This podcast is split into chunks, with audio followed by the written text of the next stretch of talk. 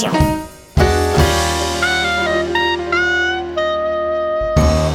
Bom dia, amigos do Regra da Casa. Estamos aqui para mais um Café com Dungeon na sua manhã com muito RPG. Meu nome é Rafael Balbi e hoje eu estou bebendo aqui um cafezinho com gosto, um gosto no fundo assim de tabaco, de tabaco dos Halfling que produzem lá nas fazendas longínquas e que eles passam por um, vários perigos na estrada para trazerem isso para cá.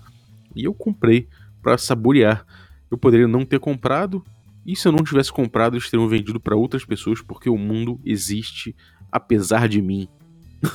a gente vai falar hoje do Quick Primer for Old School Gaming, destrinchando o Quick Primer, essa série aqui. A gente vai para a parte 4, a gente já teve três anteriores. Se você quiser voltar para ouvir desde o início, pode ir lá. A gente também fez uma entrevista com um autor do Quick Primer recentemente, o Matt Finch. Então você pode também ouvir é, ele falou a respeito, inclusive, do Quick Primer. Então você pode voltar e ouvir também a entrevista em duas partes com ele, que está traduzido aí por mim e a Aline Terumi. Então volta aí também se quiser ouvir e não ouviu ainda. Mas agora eu vou cair dentro do terceiro momento Zen, mas antes eu vou lembrar aqui a todos que vocês podem se, podem se tornar assinantes do Café com Dungeon a partir de 5 reais. 5 reais não é nada. Você já ganha acesso ao nosso grupo de Telegram para poder debater a respeito de, de, de, provocações que eu faço, às vezes, é, por, por, conteúdo extra. Pode também trocar uma ideia com a galera, fazer amizade. Gente, tem muita gente legal lá, então você vai curtir com certeza. Tem também gente fazendo mesa, organizando mesa e jogos lá, é muito legal ver isso acontecendo.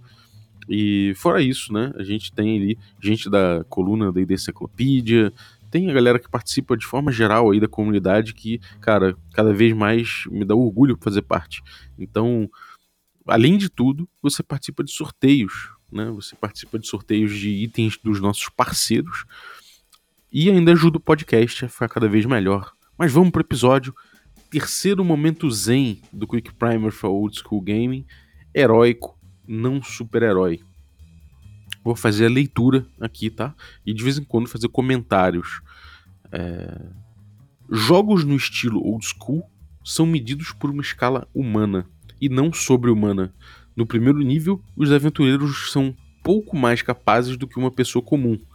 Eles vivem através da sua sagacidade. Isso é uma coisa realmente importante, né? Fazer um comentário aqui.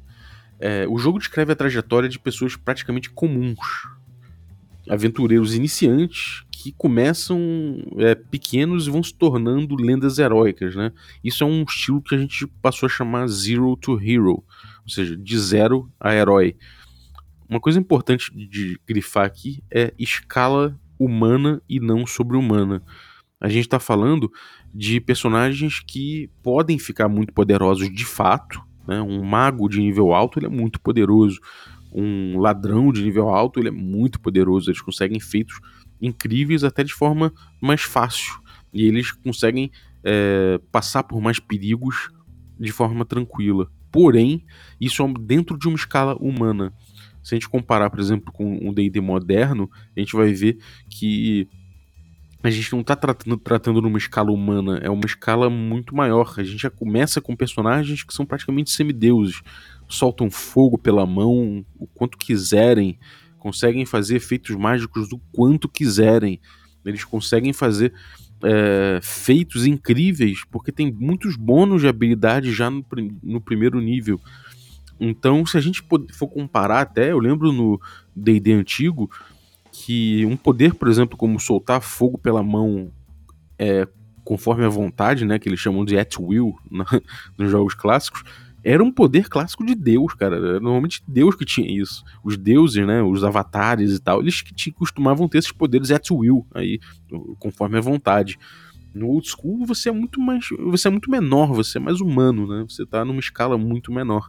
Até em termos heróicos falando, né? Você não começa com o bardo que é o grande bardo, sabe? Como no Dungeon World, não é assim. Você é um bardo, você é um personagem, quer dizer, nem bardo, né? Que a gente não, não trabalha muito com bardo nos old school, no D&D original não tem bardo, mas é o, você é o guerreiro, você é um guerreiro, você não é aqui, o maior guerreiro do mundo, mas você é um guerreiro que pode vir a se tornar heróico. Mas vamos voltar ao momento zen.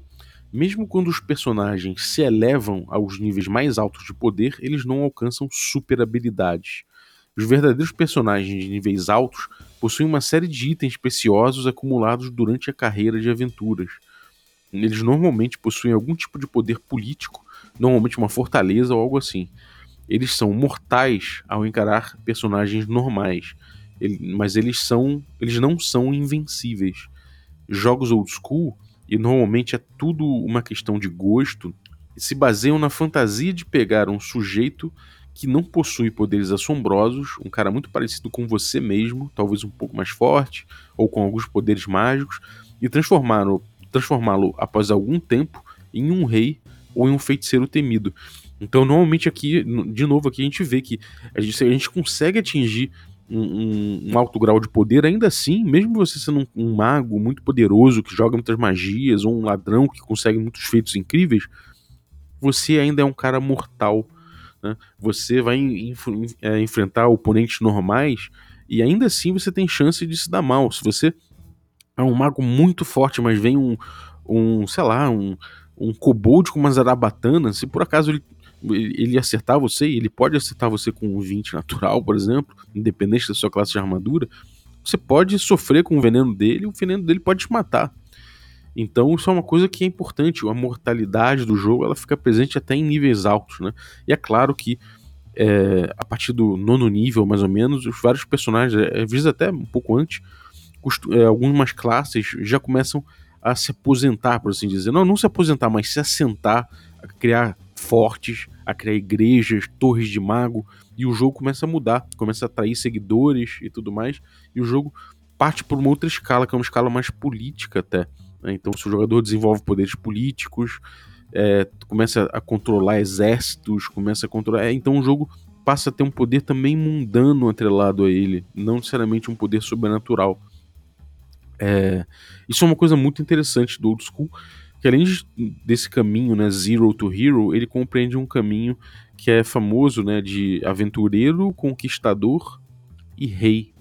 Né, são três etapas de desenvolvimento do personagem old school, às vezes. Né? Você primeiro é um aventureiro, Zé Mané, pé rapado, depois você é um aventureiro Quer dizer, depois você é um, um conquistador, ou seja, você consegue imprimir um pouco mais a sua vontade nos perigos desse mundo, e finalmente você vira rei, onde você assentou, você dominou o espaço, e agora é o espaço né, que luta contra você, que traz os desafios, e você precisa, o seu, o seu esforço é na verdade em manter o que você conquistou.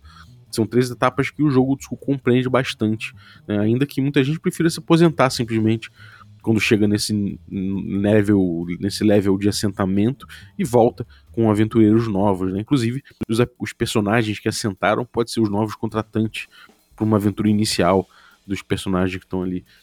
É... Uma coisa interessante é que as, e aí um comentário que eu faço é que as ambições iniciais dos jogadores é, costumam ser bem simples. Eles compartilham de um interesse imediato, que é coletar tesouro o D&D na época premiava cada peça de ouro com um ponto de experiência.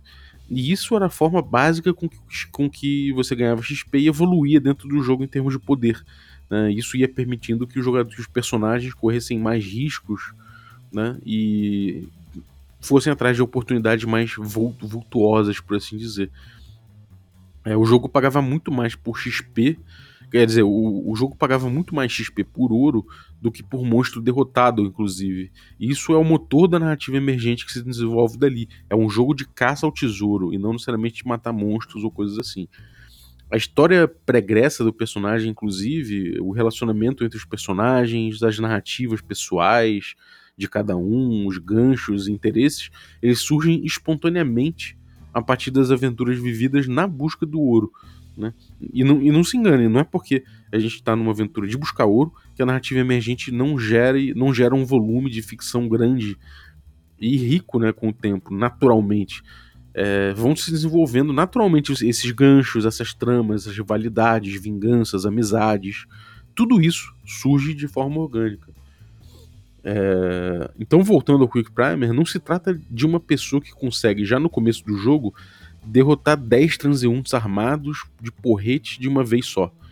Ele tem um ponto de início bem real, bem sofrido. Seu personagem nunca se tornará mais forte que um dragão. em níveis mais altos, ele pode até ser capaz de matar um dragão com a sua espada e tal, com seus feitiços. Mas nunca vai ser aquela coisa de ele agarrar a garganta do dragão e estrangular ele. Só fazendo um teste de força, entendeu? Não acontece isso. É, para fazer uma analogia com os quadrinhos, os personagens não se tornam um super-homem, eles se tornam um Batman. E eles não começam como o Batman. O Batman é o ápice da evolução. Ele é um pouco mais rápido que o normal, um pouco mais forte que o normal. Ele tem muito dinheiro, a Batcaverna também, um mordomo, um seguidor fiel, o, o coadjuvante, né, o Robin. E além disso, ele tem acesso aos dispositivos legais. Então, o Batman é um ótimo parâmetro para o que é um personagem de nível alto dentro do jogo old school. É... Por outro lado, ele não pode saltar no topo de um, de um prédio em um único impulso. Ele não sai do chão e chega lá no topo de um prédio num, num, impulso só. Se você não consegue ter um senso de conquista com o Batman, ao invés de Super-Homem, por exemplo, o estilo de jogo old school provavelmente não é, não é para você. E porque a sua visão é do que constitui uma, uma fantasia divertida é diferente da fantasia que a gente propõe com old school. Jogos old school tratam da vitória e evolução de um cara comum em um herói épico, e não do desenvolvimento de um herói épico em uma criatura sobre-humana. Não há nada de errado com a segunda opção, apenas é preciso perceber que o estilo de fantasia old school se baseia na primeira. E aí tem um comentário interessante do Diogo Nogueira no blog dele, que inclusive é uma boa ponte de ligação desse momento zen pro próximo. Na campanha Gagaxiana, o personagem principal é o mundo em sua totalidade, a coerência da sua realidade ficcional, não os personagens. Por isso, a possibilidade de morte dos personagens e, e a não conclusão de seus dramas pessoais não são uma preocupação. Isso é uma coisa bem interessante, por quê? Porque muita gente fala, ah, mas o meu personagem ele, ele tem uma vingança, vai ser muito sem graça se o meu personagem morrer sem cumprir a vingança dele olha, o seu personagem pode ter uma vingança e ele pode morrer e a sua vingança nunca ser realizada. O, o, o que a gente tá, traz dentro do jogo old school é de conhecer esse mundo, de ver esse mundo orgânico né, existindo, apesar do seu personagem. É claro que os personagens têm uma grande importância, eles são, os, eles são os protagonistas e é através deles que a gente vai conhecer esse mundo. Mas o foco é justamente nessa exploração e não necessariamente do que tem antes, é, anteriormente desenvolvido dentro do jogo, né? Então, o que a gente está atrás ali é de ver a história do, desse, desse mundo, a narrativa emergente desse mundo é, aparecer. Né? Então, se o personagem morreu ali, ele é, ele é, mais uma história que foi contada ali dentro daquele mundo de aventuras, né? Independente de se ela foi épica, se, ela, se ele cumpriu o que tinha que cumprir na, na cabeça do jogador ou não. O que importa é que ele desempenhou da melhor forma possível o jogo dele. E a gente chega então ao quarto momento zen. Esqueça o equilíbrio de jogo. As campanhas no estilo old school, esse é o texto do Finch, são jogadas com um mundo de fantasia, com todos os seus perigos, contradições e surpresas. Não é um cenário de jogo que de alguma forma apresenta desafios na dificuldade exata para o nível de experiência do grupo. Isso é uma coisa importante. O jogo SR não é um videogame em que tudo gira ao redor dos personagens, né? A Aline comenta isso bastante. É, a gente não, não tá aqui num jogo em que você é, é, o centro ali da experiência é realmente o jogador. Não é, existe uma coisa além disso. Então, ele tá num contexto, e esse contexto é, ele existe independente do personagem. O jogo, o personagem, ele entra nesse contexto, ele explora esse contexto, mas esse contexto não é moldado pelo jogador, né, pelo personagem do jogador. É, o Diogo Nogueira fala sobre isso também no blog dele, e ele coloca: O mundo não espera os personagens dos jogadores, ele age independentemente deles, quer eles queiram ou não. Histórias se formam e se alteram, podendo ou não interferir com a história criada pelo grupo, atuando dentro da campanha. O Carlos também diz uma coisa a respeito disso, que é o Carlinhos Malvadeza, né? Jogo equilibrado é um jogo onde as coisas estejam onde façam sentido estar.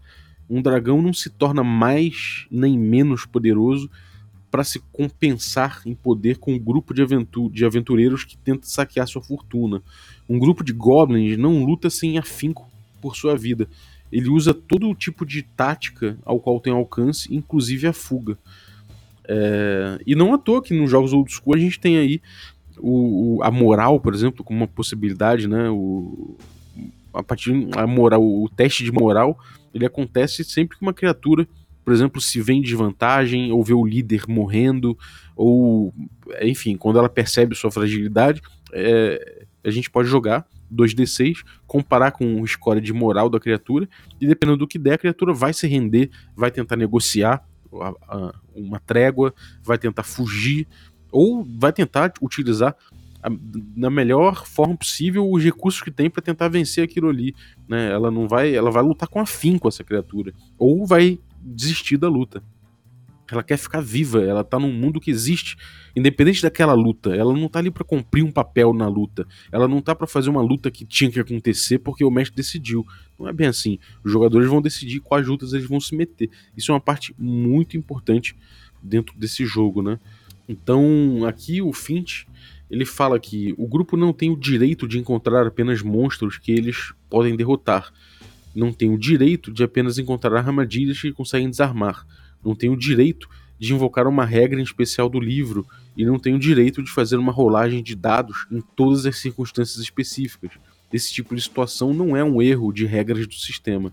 Equilíbrio de jogo não é terrivelmente importante em jogos old school. Esse tipo de situação não é um erro nas regras do sistema. Equilíbrio de jogo não é terrivelmente importante em jogos old school. Não é um torneio em que jogadores estão jogando contra o mestre é mais como uma história com dados. Os jogadores descrevem suas ações, o mestre descreve o resultado, e a história dos personagens, seja ela épica ou, ou desastrosa, cresce a partir dos esforços combinados. Os resultados surpreenderão a todos à mesa, indistintamente. Isso é uma coisa muito legal, muito interessante. Né? É... A gente tem ali algumas, algumas coisas que ele traz que são até, de certa forma, revolucionárias para um jogador moderno. Né? A primeira delas é que o jogador não tem o direito de encontrar só monstros que eles podem derrotar. Então, OSR às vezes é o shit run que a galera fala, porque fugir tem que ser uma opção. Se você encontrar um dragão, ele não necessariamente vai se ajustar ao seu nível, como o Carlos falou. Então, você vai ter que entender que aquele dragão ali é um risco muito grande e fugir. Então, essa etapa de conhecimento, onde você está botando o pé para jogar, né, para se arriscar, é muito importante. Uma coisa que fica clara aqui é que os desafios do mundo são oriundos de um mundo de aventura repleto de perigos e oportunidades. Né? Então isso é uma coisa importantíssima. É, a gente aqui está trabalhando o tempo todo com a agência do jogador. Né? Por quê? Porque os jogadores vão, vão tomar decisões importantes dentro do mundo de aventuras, principalmente no que diz respeito aos riscos que eles assumem. Então é importante que o mestre deixe claro quais são os perigos e quais são as oportunidades para eles poderem decidir, tomarem, tomarem decisões informadas dentro do jogo. E isso é a agência do jogador, né? Esse é o primeiro ponto da agência do jogador. O segundo é que o mestre, imparcial, vai pegar as ações que os jogadores fizeram e responder com esse mundo de aventuras. Então, isso é, uma, é, o segundo ponto importante da agência do jogador. O efeito das ações dos jogadores vai reverberar no mundo, né? De uma forma sempre justa, de uma forma que o mestre, numa posição isenta, vai analisar. E aí, a gente vê aí que não tem muitas regras regulando o poder do mestre no D&D clássico. Então é importante que ele tenha consciência de, que atua, de qual é a sua atuação fundamental. Né? E a sua atuação fundamental são esses dois pontos propor o melhor desafio e arbitrar com imparcialidade as soluções que os jogadores trazem, reagindo com o mundo de aventura. Então, isso é um ponto muito importante. Como o Carlos falou, o, um grupo de goblins não vai lutar sem afinco pela sua vida. Né? Na verdade, você vai trazer o melhor desafio, que é esses goblins fazendo o melhor possível para se manterem vivos. Isso é o mestre buscando o melhor desafio, que é o seu, a sua tarefa no jogo. É... A gente tem aqui que o Finch falando do também do, do, da coisa da regra, né? O jogador não tem o direito de, de, de, invocar uma regra especial do livro. A regra, no caso, ela tá na mão do mestre. O mestre ele vai trazer arbitragens e a, e a regra no, no old school é lacunar e depende da ativação do mestre, depende do mestre falar como aquela regra vai ser usada. Porque no jogo old school, o, o, foco do jogo é o desafio, né? Como a gente falou ali, é o desafio e as decisões informadas dos jogadores. Essa arbitragem do mestre são os dois focos, né?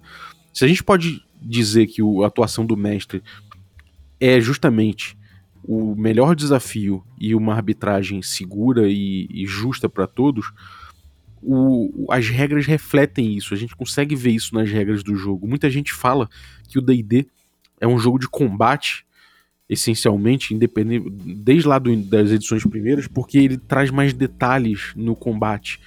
E também traz detalhes ali nos save throws, por exemplo, né, nas, jogadas, nas jogadas de proteção ou nos salvaguardas. A ficha traz lá, trazia, né, que você tinha save throw contra Breath Weapon, ou seja, contra dano de, contra baforadas de dragão. Você tinha save throw contra varinhas mágicas. Era uma, era uma coisa muito específica. Você tinha o combate também muito bem, muito bem regulado ali. Isso não quer dizer que o jogo é um jogo de combate. Na verdade, ele parametriza muito bem os riscos, porque são os riscos que vão acionar mecânicas dentro desse jogo. E se os jogadores não quiserem, eles não acionam esses riscos. Quer dizer, se eles puderem, né? Eles vão tentar, os jogadores, evitar ao máximo acionar essas mecânicas de risco, porque são realmente arriscadas. É, são, são problemas, né? São questões é, aleatórias que são problemas. O jogador normalmente, quando acionar o sistema, ele vai acionar uma chance de falha. E o sistema, como foca em desafio, no perigo, né? É, a chance de falha normalmente vai fazer com que o perigo aconteça. Então, o jogador ele vai tentar driblar essas que essas mecânicas sejam acionadas. E como que ele faz isso? Através de boas ideias engajadas na narrativa que abram, que consigam passar ao largo dos riscos. Então, se em vez de enfrentar os goblins, os jogadores derem um jeito, por exemplo, de derrubar um pedregulho de um desfiladeiro em cima desse, desse grupamento goblin, isso vai afastar eles dos riscos de lutar mano a mano com esses goblins. Então, isso é uma solução interessante. Essa narrativa, de certa forma, ela já é, já faz parte do jogo propriamente dito. E essa narrativa vai informar as mecânicas que vão ser colocadas em, em, jogo. O jogador vai tentar evitar perigos ao máximo, e aí a narrativa está informando o jogo, independente de um acionamento mecânico. Né? Isso é muito interessante. O, o desafio é onde tem parâmetro. Né? Isso não quer dizer que o jogo é um jogo de de você acionar esses desafios o tempo todo. Então muita gente fala que o D&D existe a, a, apesar do sistema dele, né? O D&D Old School existe apesar do sistema. A mecânica não ser ativada, ela ainda está ali, ela está gerando efeitos, ela gera dinâmicas e o jogo acontece sabendo que aquelas dinâmicas estão ali, que aquelas probabilidades estão ali, que aquelas mecânicas, se forem acionadas, podem ser prejudiciais, são perigos que os jogadores assumem e eles vão jogar sabendo que elas estão ali. Isso informa bastante o jogo. Isso informa o jogo muito mais do que os jogadores conhecerem as regras, porque as regras elas vão informar somente as decisões do mestre quando o desafio, né, quando o perigo maior entrar em, em cena. Então, por isso que o Finch fala que a regra é do mestre e não do jogador. A regra ela serve para o mestre parametrizar muito melhor o desafio e trazer o melhor desafio para o jogo. O Finch continua. As regras não são frágeis e o jogo não entra em colapso se alguém comete um pequeno erro ou um personagem é temporariamente mais forte que os outros, ou um encontro é muito difícil, por exemplo. Às vezes o mestre toma uma decisão ruim, mas isso não é uma tragédia. Um jogo de RPG é como a internet, ela não, ela não vai se ela não vai se destruir se você apertar um botão errado. É, o equilíbrio de jogo, então, não é uma questão crítica nos jogos old school. E isso é uma coisa interessante. Os jogos old school são enxutos, eles são pequenos, né? A gente vê aí o D&D clássico, ele é pequeno, tem um espaço pequeno de, de regras. E essas regras são muito modulares, então é fácil você tirar uma, botar outra, você mexer numa coisa, você pegar uma narrativa, ver o que a narrativa tá pegando, tá, tá pedindo, né, de, de, de parametrização e adaptar aquela regra para aquela cena ali e perguntar para os jogadores, beleza, pode ser assim isso aqui? Os jogadores falam, beleza, vamos lá, entendi, entendemos o risco que estamos correndo, mas vamos correr ainda assim. E aí você aciona a mecânica que você pensou. Então, de certa forma, o, o jogo ele é feito para ser mexido, né? É, é, essa coisa do jogo ser uma caixa de ferramentas. Isso é muito importante dentro do jogo old school. E jogos, é, vários jogos modernos, eles têm muito um espaço de regras muito maior, né? E esse espaço de regras maior ele para você para que você consiga entender todos eles de tanta regra que tem, é importante que haja um fio condutor, uma cadeia lógica de pensamentos, né? Porque isso facilita você entender um sistema tão grande. O problema disso é que fica mais difícil você mexer, porque se você tirar uma peça ou uma peça cair, acontece um efeito dominó, né? Você tem ali toda essa cadeia lógica sendo de, de, de alguma forma prejudicada por isso. O que a gente tem no jogo old school é essa, é, é essa lógica de, do melhor desafio e das oportunidades, né? Que é a busca de tesouro, é, de busca do ouro para levelar, para ganhar XP. Isso aí é mais uma coisa, é, é mais uma filosofia de jogo e que não, não necessariamente se imprime em todas as mecânicas do jogo, né? A principal mecânica que tem isso é o XP por ouro. Mas, fora isso, o jogo ele parametriza o desafio, o, o risco que os jogadores vão correr, né? Então, você não tem o risco de, de quebrar o fio da meada mexendo numa coisa ou, ou outra. Claro que tem regras que são é, melhor você mexer, quer dizer, que são mais tranquilas de você mexer do que outras. Né? O Fint mesmo fala no nosso, na nossa entrevista que é mais complicado você fazer rulings né, nos, nos maiores perigos, que são, por exemplo, o combate. O combate é interessante que você faça, que você tenha liberdade dentro, dentro do combate, né? Mas é importante que você tenha isso muito bem parametrizado. Então o combate até tem estatísticas na ficha do jogador né, a respeito de combate. Se ele olhar ali a marreta dele, que dá 1 de 8 de dano, e olhar a própria vida no primeiro nível, o jogador vai saber que aquilo é um perigo, um combate em si. Então, o combate é muito parametrizado e certos riscos, como é, baforadas de dragão, esse tipo de coisa, é, são, são é muito bem parametrizados e ali é mais rígido do mestre mexer, né? Quanto mais perigoso, perigosa a situação, o, o risco, mais difícil é de você mexer né, nessa, nessa regra. Mas se você tiver noção do que você está fazendo, e aí você, você tem uma certa maleabilidade, né? Ela não é amarrada a milhões de outras coisas que vão despencar no jogo se você mexer. Então, uma última coisa em relação. É o texto do Fint, né? Uma última coisa em relação ao equilíbrio de jogo. Da mesma forma que um jogador não tem o direito de invocar uma regra que está no livro, o mestre não tem o direito jamais de dizer a um jogador o que o personagem dele decide fazer.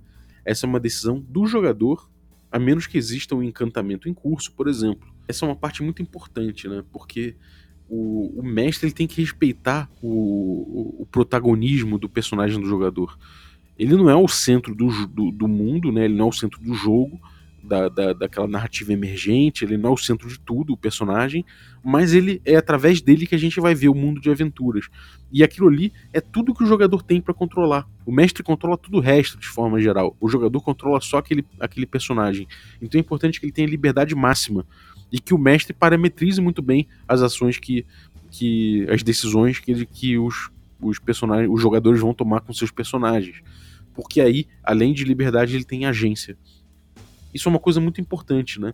É, o, jogador não vai interferir nas, na, no jeito que o mestre arbitra o jogo, né? Claro que a opinião conta, é importante debater, como eu falei. Se, se alguém não gostar de alguma coisa na, na, mesa, pode ter um pequeno espaço ali de protesto. Claro que se, se for uma coisa que vai se alongar, é melhor deixar para depois do jogo. Mas existe essa coisa do mestre trazer e falar: bom, o que vocês acham dessa, dessa regra aqui, da gente aplicar dessa forma? Se o jogo, todo mundo fala, beleza, estamos ok, rola. De repente o jogador tem uma ideia melhor, fala, por que você não faz assim? Para mim faz mais sentido de acordo com o que você tá falando. E o mestre pode falar, beleza, então vamos fazer assim. Mas o que importa é que o, o mestre não vai interferir no personagem do jogador. Isso é do jogador, não é do mestre. Né? Então, isso é o respeito à agência de jogador que é muito importante. Aí vamos voltar pro Fint. O mestre no jogo estilo old school tem muito mais poder que em um jogo moderno e pode ter a tentação de ditar o que os personagens estão fazendo também. Se isso acontecer, o jogo todo não passará de um cara contando uma história enquanto outras pessoas estão rolando dados.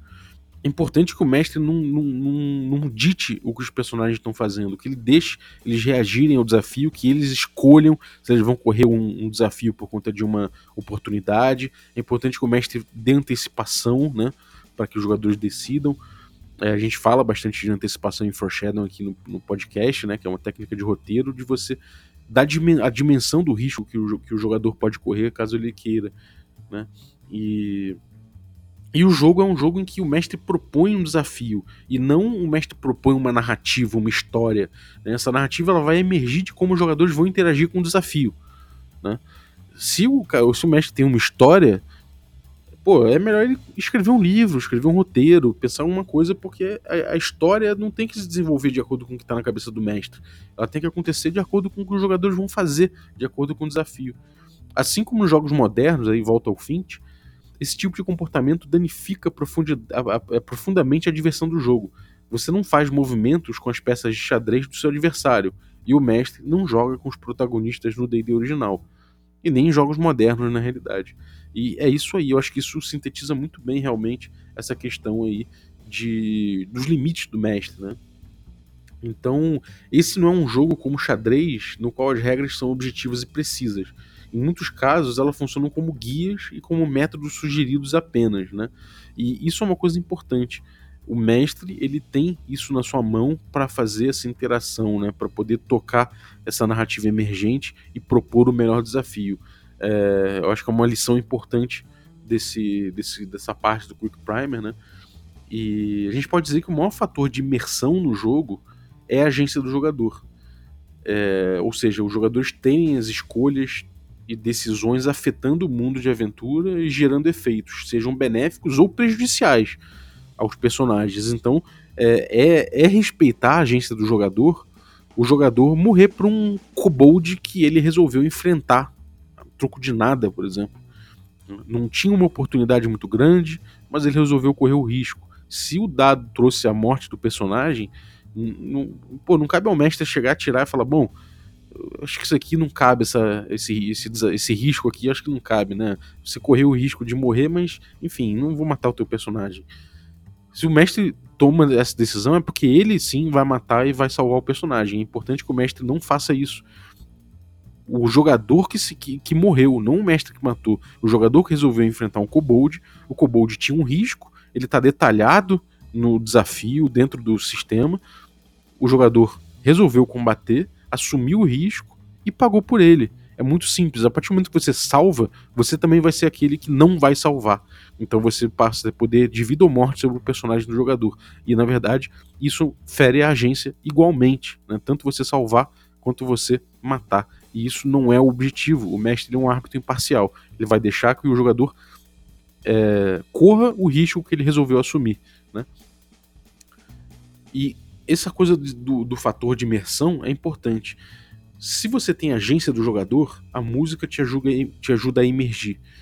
Se você tem agência do jogador, os props, a mesa, ajudam o jogador a emergir, ou seja, é, bonequinhos, caveira, é, vela, baixar a luz, isso tudo ajuda a emergir se todo mundo tem agência do jogador. A partir do momento, do momento que os jogadores não têm agência do jogador, né, ou, ou, seja, que os jogadores não têm agência, isso tudo, música, vela, prop, não sei o que, tudo isso passa a ser o contrário, né? Passa a ser é, ferramenta de imersão, ou seja, você sai da imersão, né?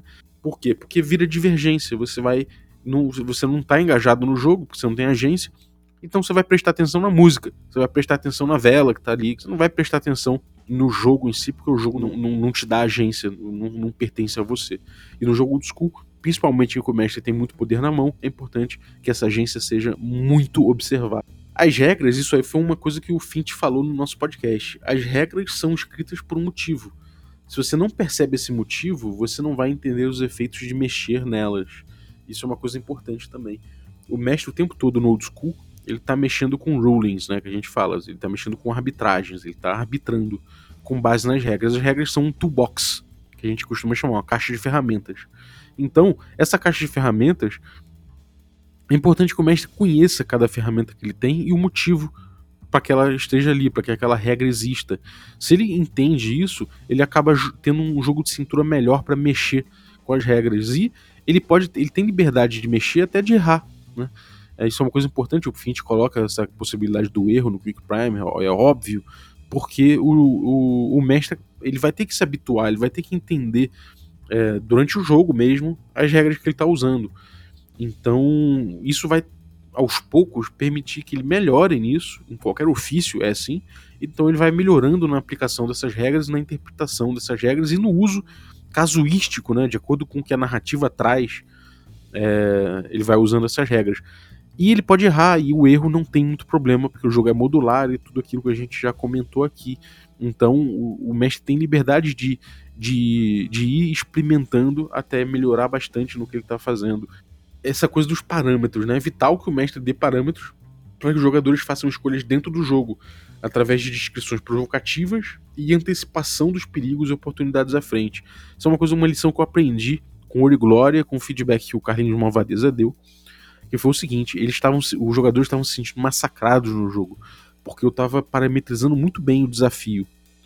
Né? Eles sabiam o desafio, os riscos que eles, tavam, que eles poderiam correr, mas o que eles faziam é que eles sempre tomavam um caminho diverso. Eles nunca entravam numa dungeon, eles nunca entravam num forte abandonado, eles nunca entravam num lar de uma criatura que eles perceberam, porque eu estava sempre fazendo uma antecipação do desafio. Eu sempre deixava claro quão perigoso era ter ali, que, que alguém estava morando ali dentro, que esse alguém matava gente porque tem ossadas em volta do, do lar daquela criatura. Eu estava parametrizando muito bem com antecipação, né? Eu estava antecipando o suficiente os riscos, mas eu, eu, eu esqueci de antecipar as oportunidades. E isso é muito importante. Se o personagem, os personagens estão entrando nesse covil e eles percebem que ali é um lugar perigoso e não tem nada a ganhar ali dentro, eles simplesmente vão embora. Agora, se você chega e eles veem ali aquele, aquele risco, mas eles veem que tem, sei lá, um baú cheio de ouro ali dentro e eles precisam de ouro para ganhar nível, aquilo passa a ser um desafio que eles falam: vamos tentar lidar com isso. Então faz parte do propor o melhor desafio, que é o papel do mestre, de dosar bem isso, né? De trazer um risco, mas trazer uma oportunidade também, de fazer o foreshadowing, né? antecipação do risco, mas fazer também da oportunidade, porque aí os jogadores vão ficar instigados e isso vai dar muito significado ao jogo. Eles pensarem se eles vão correr aquele risco, se eles vão acionar, eles vão permitir que o mestre pegue o dado e role o dado para ver se vocês se deram mal, pedir que vocês rolem. E isso é sempre um risco que você está correndo.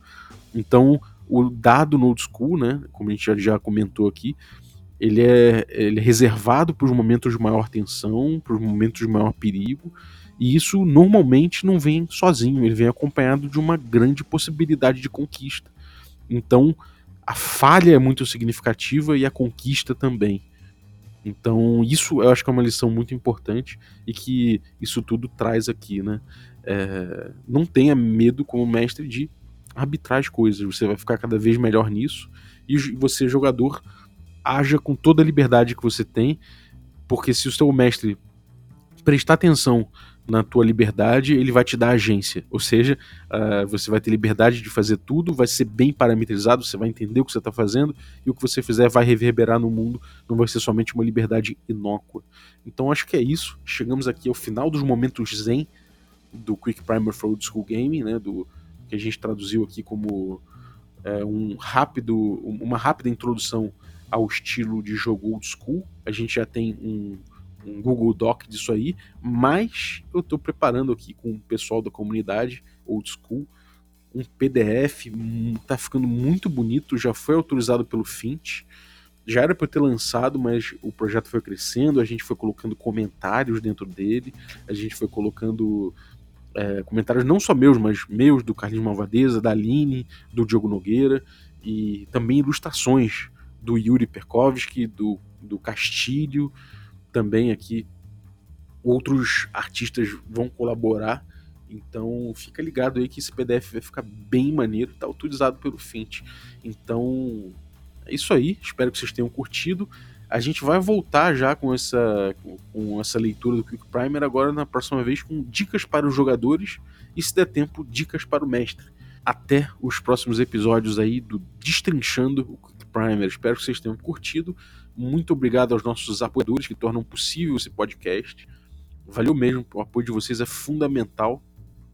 É, eu queria agradecer aos Café Expresso, aos Café com Creme e, ao, e, aos nossos Café Gourmet Ricardo Mate, Adriel Lucas, Erasmo Barros, Rafael Caetano, Mingo, Pedro Cocola, Ulisses Pacheco, equipe Roleplayers, e Denis Lima. Muito obrigado pelo apoio de vocês também. É, se você quer se tornar um assinante, picpay.me barra café com dungeon e conheça os nossos planos. Eu queria agradecer também pela vinhetinha de hoje, muito divertida, da galera do RPG Next. Esse nível aí de dublagem é, eles alcançam e eles têm inclusive jogos que você pode ouvir no podcast deles. É, eles têm jogos de DD sonorizados e tudo mais, bastante coisa já. E além dos jogos sonorizados, eles têm também episódios em que eles falam de GURPS, eles falam as regras e vão lendo com você as regras de GURPS para você aprender e também com as regras de D&D quinta edição. Eles vão lendo com você, tirando, é, esclarecendo as regras. Então, pô, o trabalho muito legal da RPG Next. Se você não conhece, que eu duvido, você devia estar tá seguindo. então, vá lá conhecer. Valeu. É isso aí. Um abraço e